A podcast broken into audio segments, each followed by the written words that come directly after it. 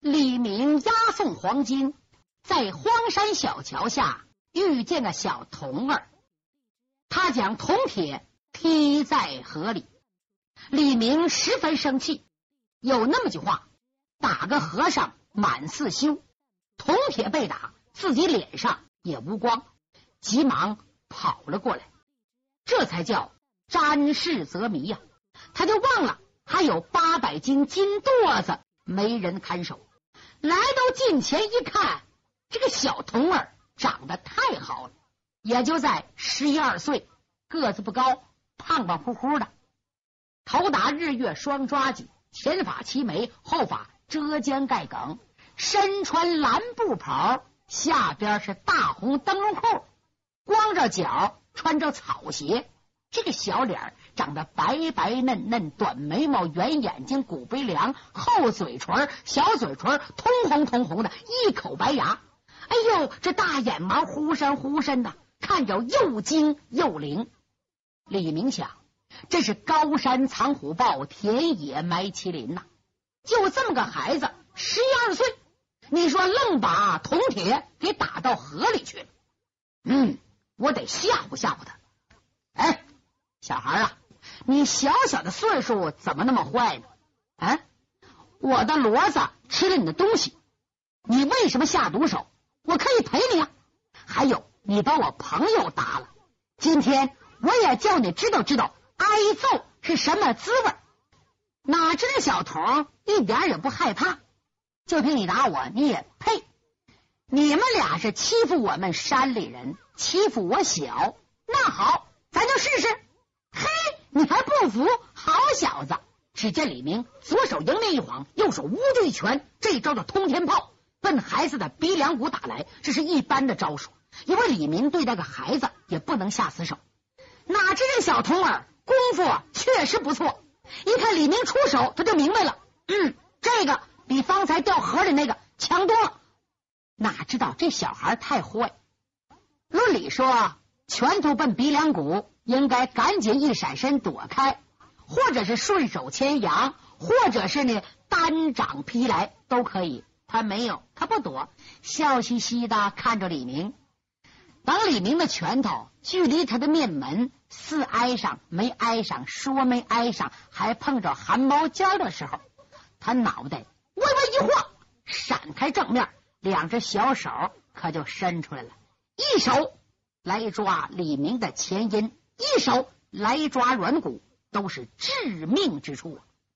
这个小童儿出手太黑太狠，当时李明来气儿了，心想这孩子要长到我这么大，比我还损呐，太厉害了！我得把他制住。就这么啪啪啪一上来，就使出了十八罗汉手来。那位说了，李明不是就会十八招吗？那是指他独出心裁，自己练成最有威力的十八罗汉手。寻常的功夫他会的不少，他是江汉双矮的得意弟子，和个小孩打，那不是绰绰有余吗？哪知道这个孩子真不含糊。你别看他人小人小灵巧，闪展腾挪，挨帮挤靠。不硬拼，施展绵软巧的功夫来游动，李明一时治他不住。到底李明精明过人呐，一边动手一边喊铜铁：“铜铁，快把骡子圈回来，快点儿！”怎么？他想起来了，那边有牲口，这边还有金子呢。哪知铜铁一声惊叫！李明。快回来！大事不好啊！李明头上嗡的一下，急忙啪啪啪连进几掌，把小童儿逼退了几步，随后噌一鹤冲天，窜出一丈多远，再也顾不得交手了，急忙来到铜铁近前一看，怎么回事？完了完了，我们东西全丢了啊！李明当时。就像头顶被炸开一样，走了一股子凉气，身子几乎瘫软，坐在地上。他脑子很机灵，赶紧到方才放金垛的地方一看，金垛子踪迹皆无。嗯，不对，那个小童儿他又来到了桥旁，一看，小童儿也没影了。只见河水清清，微风阵阵，景色是那么幽静。四下环顾，除了附近有几十户人家以外，其他没有村庄。李明都要哭了，完了，东西丢了，这可怎么办？没法交代，这都怪我呀！我也别活了，得了，我死吧！哎，我打一辈子雁，叫雁千眼了。我看看，这么办吧，你把两匹牲口赶到刚才路过的小镇子，找一家店房住下，我在这查一查。我也跟你去，没有用。去多有什么用？你看这有什么查的？你快走吧，我还明白点哎，你可小心啊！嗯，就这么，铜铁牵着牲口找小镇子店房住下。咱们再说李明。李明往石头上一坐，他仔细想了想，怪了，这东西丢的齐了，怎么这么快呢？看方才那个村童，绝不会是敌人的眼线。明明人家。淘米洗菜，要不是铜铁赶骡子饮水，骡子吃了他的东西，根本不能与他起什么纠纷。而且那小童儿身手不凡，可是相貌清秀，举止端庄，不带一点黑道人子弟的油滑贼气。丢失的金子可能与他无关，那又是什么人拿走的呢？那两个金垛子。八百斤重啊！寻常人三五个人都抬不动，而今天仅仅在刹那之间就被人轻而易举的劫去了，连一点痕迹也没留下。哎呀，这是大海捞针，何处寻觅呀？自己又怎么向白二叔、武大哥交代呢？李明犯愁喽。就在这阵儿，就听。有脚步声，从小河的上哨走过来一个人。这是个年迈老者，已过花甲，腰啊弯的特别厉害，两头要扣一头了。衣服非常破乱，气喘吁吁，背着一捆干柴火，脚步沉重的走了过来。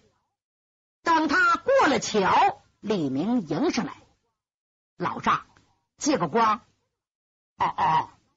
那个老人把山柴慢慢的放在块石头上，用袖子擦了下汗水。啊，有事啊，老爷子，看样子你是住在桥下那个山庄的喽？哦，不错不错，你有事啊？啊，请问你老山村里可有一个十一二岁的童子？这个孩子长两只大豹子眼睛，看着挺精明。头上打着日月双抓髻，你能领我见见他吗？哎呀，老人想了想，我们村啊只有几户人家，人口不多，孩子更少。你看那些房子都是空的，你说这孩子好像不是我们村的。哎，不对呀，我看他在这淘米洗菜，怎么能不是贵村的呢？哎呀，这可就奇了。这么办吧。我在村里岁数最大，辈分也最长。你跟我去，我把他们叫出来，由你呀一个一个认一认，好不好？那太好了。老人背着柴火前边领路，李明在后边跟着，路程很近，转眼到了。你还别说，老人说话真算数。这一声吆喝，小山村所有男女老少全出来了。李明挨个的看了又看。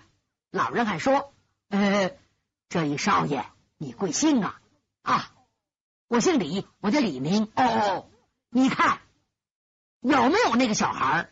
哎呀，没有，我给您添麻烦了，在下告辞。”说完，转身走了。这阵天已经黑下来，李明撒腿如飞，又来到小桥下，在这附近每个角落、一草一木全都看过。什么痕迹也没有。李明他懂吗？懂吗？他爹就是法官呢，所以他会调查案子。他坐在石头这又琢磨琢磨，不对，那个山村中男女老少不等，可是全都身强体壮，好像会练武。大概我看走眼了，难道他是一个秘密的垛子窑不成？就是贼窝。嗯，再晚一点，我夜探荒村，看个究竟。想到这儿，他盘膝坐在青石上，用起功来。一直到月上中天，碧空如洗，荒山寂寂，平林漠漠，看看周围一点声音没有。李明摸摸兵器，摸摸暗器，施展轻身功夫向荒村跑去。他很快进了小山村，用眼睛一看，山里人呐睡得早，起得早，大多都灭了灯光。哎呀，都睡觉了。上哪儿找去啊？嗯，猛然发现北边一处房子透出微弱灯光，李明悄悄的贴了过去。只见这户人家背靠山沟，盖起三间石头房，用细竹子编的院墙，两扇柴扉门，灯光就从东屋里头透出来。李明一个旱地拔葱，噌窜起来，随后。一个风飘落花，唰飘到东窗下。因为天气挺冷，窗户纸啊糊得严严实实的。里面也是艺高人胆大，用手指填点唾沫，晕湿窗棂纸，指甲盖微微一动，弄个小窟窿，用小拇手指将毛茬挑到外边，睁一目瞄一目，往里边观瞧。李明不看便罢，一看不由得。吓了一跳啊！啊，我找对地方了。他看见什么了？只见这间屋子靠北窗呢，有一张床，床上坐着一个人，谁？就是那个打柴老人，已经脱去鞋袜，盘着腿儿，一手拿着酒壶，一手拿只烧鸡，一口酒，咬一口烧鸡，吃的津津有味。在这桌前呢，放了一盏油灯，灯下有个小童。正在那念书呢，很用功。这本不足为奇，奇怪的是，灯下看书的小童儿，竟是和自己动过手的那个孩子。李明又惊又喜，喜的是终于找到了真章；惊的是这老人看样子绝不是等闲之辈。就在这阵儿，就听那老人笑着说：“玉儿，你这个小淘气儿。”可闯下大祸了。嗯，和你过手的那个人呐，我刚才问他名字，我知道是个大官的少爷，弄不好会捅大娄子。那小童儿一听，啪，把书本一合，撅起小嘴儿，什么大官小官的，都是刮进民脂民膏的吸血鬼，怕他做什么？凭他那小子窝囊样，哼，还能撒出两丈高的尿去？我才不信那个邪呢！那个老人喝了口酒，嘻嘻一笑：“ 你这个毛孩子，嘴上一点不积德，也不管那个少爷听去了吃消吃不消。”嗯，说完，他冲着李明偷看那个小豆笑一笑，吓得李明心中一凉。嗯，难道我到这儿被这老小看见了？又听那小偷说。我管他吃消吃不消的，这事不怪我，都怪那个愣小子用鞭打我。要不是我有两下子，哼，早就尸横当场了。我就恨他那个狂傲劲儿。爷爷，你就狠狠心，掏出了两个小子的牛黄狗宝来，行不行？老人噗呲笑了，女儿，你不怕人家难为情啊？啊，人家总归也是名门之徒啊。呸什么名门之徒、鸡鸣狗盗之徒罢了。他除了会溜墙根儿、戳窟窿、偷看咱们爷们一眼，还有什么能耐？爷爷，我出去把他逮住。李明知道藏不住了，再不撤退就来不及了，急忙一个金鲤倒穿波，噌窜到篱笆墙边，紧跟着平地青云，刚刚越过篱笆墙。就听屋子里人哈哈大笑起来，李明气得一咬牙，两只手掌情不自禁的伸到腰间，怎么摸他的兵器？李明使什么兵器呀？一对日月五行轮呢？不过他轻易也不拿出来。他一摸到兵器，心也凉了。他明白呀，如果稍有不慎，必然导致一场大祸。八百斤黄金，巨大的数目，这是郡主一片心呐。他还关系到五皇子中兴明朝大业，责任太大了。我要和这一老一小不是对手，应该另想良策。强压怒火，飞身离开小村，直奔集镇而来。还好镇上啊，就一家客栈，铜铁又带着牲口投宿，很容易找到。两人见了面，来到屋子里要点酒菜，将门一关，边喝边说，探看小村的事儿。怎么办呢？依着铜铁要回童家庄去报信，请白二爷亲自前来，按江湖礼节登门去要。李明呢，因为在来之前把话说的太满，觉得丢面子，坚持不愿回去。铜铁因为。事情是从自己身上引起的，怎好多说？又见李明满面愁容，一改他嬉皮笑脸的习惯，叹了口气，又闷闷的喝起酒来。过了一会儿，哎，我困了啊，我睡了，倒头便睡。李明想了半天也没有良策，也太累了，他也伏在桌上睡着了。也不知道过了多长时间，突然。李明就觉得一阵凉风扑来，噗！他金灵打个冷战，睁眼一看，啊，不由得暗暗吃惊。原来自己和铜铁所住的三间屋子的西间窗户已经被推开。他怕又中敌手的暗算，两手轻轻一扶，身子唰飘然而起。他只迈了一步，竟愣住了。怎么？只见屋子靠桌旁端端正正放着两个金垛子啊！金垛子不能吧？他揉揉眼睛，借着晨曦的微光，凝神细看，确实是失而复得的两个金垛子，丝毫不差。他怕被别人调包，慌忙打开一瞧，里边全是封的好好的金叶子，一点不差。扭脸一瞧，铜铁还睡呢，急忙。将金垛子捆好，开门一瞧，店内静悄悄的，没人起来。哎呀，这东西怎么丢的？怎么回来了呢？怪了！李明退进屋内，随手将门关上，可没有插死。心里琢磨：谁把东西偷走的？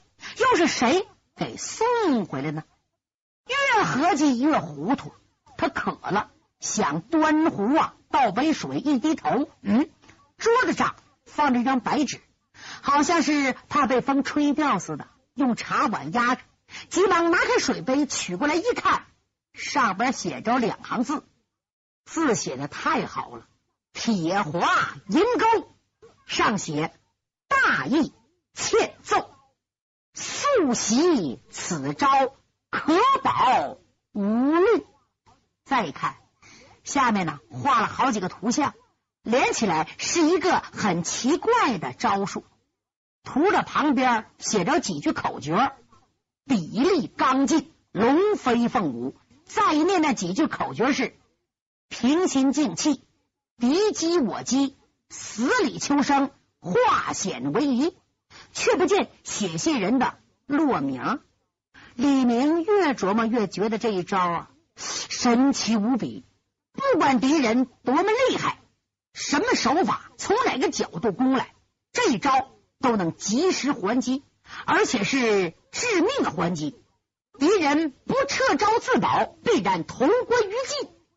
李明本来就聪慧机智过人，又有很好的武功底子，看了几遍，又反复演习了几遍，已经练得非常熟练。他细琢磨这一招啊。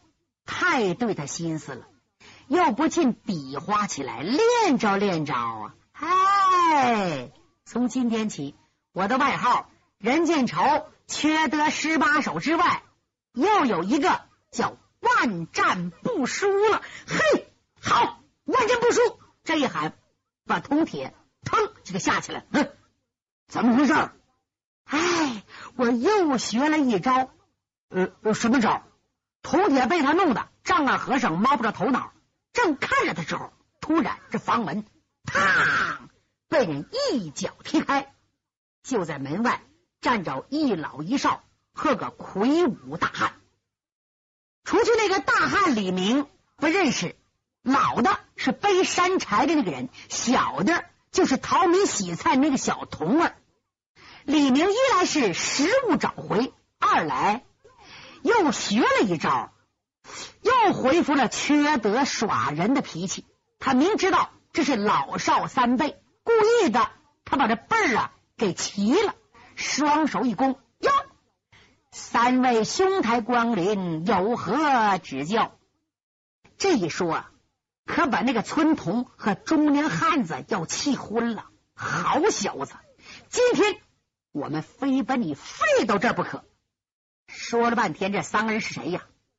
这祖孙三人是江湖上赫赫有名的角儿啊，是黑白两道无人敢惹、无人敢斗的主。老的叫醉里乾坤铁笛仙曹鹏，他一生就爱喝酒，信奉的是万事唯有杯在手，一滴何曾到酒泉。这曹鹏原籍是山东曹州人，是个独往独来的江洋强盗，为人正直，颇上侠义，专劫富商巨患。由于啊案子做的太多了，引起朝廷注意，调集山东、河北两省的捕快班头，还有御林军来追踪抓他，抓了好几年呐，终于在十年前才查出他的巢窝，突然围攻。尽管他武功奇高，几个亲信拼死力战，结果呢，除去他和他孙儿曹玉。徒弟钱刚以及几个伙计幸免于难，余者一妻二子两个儿媳妇皆血战而死，闹个家破人亡。他一回心，才带领众人来到江南，挑选这么个偏僻所在住下。表面上呢，打柴种地，实际每年必须出去做一回大案，得手后。秘密的将东西运回此地，不过现在作案比过去啊更秘密、更谨慎罢了。他手下这帮人闲着没事儿，那就练功吧。经他调教，武功大见长进。他的徒弟就是在门口站着一个壮汉，叫钱刚，江湖上人称赛存秀，力大无穷，枪招奇猛，一杆枪。堪无敌手啊！特别是他的孙子曹玉，今年才十二岁，江湖人称小神童，一对判官笔，专点人的周身大穴，还会打暗器。不过受他祖父约束，很少出游江湖，只是每年春季才允许他跟着师叔钱刚和曹坤出去一个月，其余时间呢？都在山里习文练武，这小神童无事还生非呢。偏巧遇见倒霉的铜铁，俩人交手，铜铁败了。李明一上，他爷爷曹鹏来了，还有钱刚。一看这边打仗，就把金垛子劫走了，藏在山洞内。李明的一切，曹鹏都知道，他后悔了。哎呀，这是双矮的徒弟，事情不能完呐！不行，这金子留不得。叫他徒弟钱刚啊去看看去，万没想到钱刚到那被人点穴昏过去了。等他明白了，一瞧啊，东西没了，爷仨情知不妙。哎呀，这金垛子谁劫走的？我们得看看。就这么，三个人找到了小店，这才演出一段李明用万战不输会战曹鹏。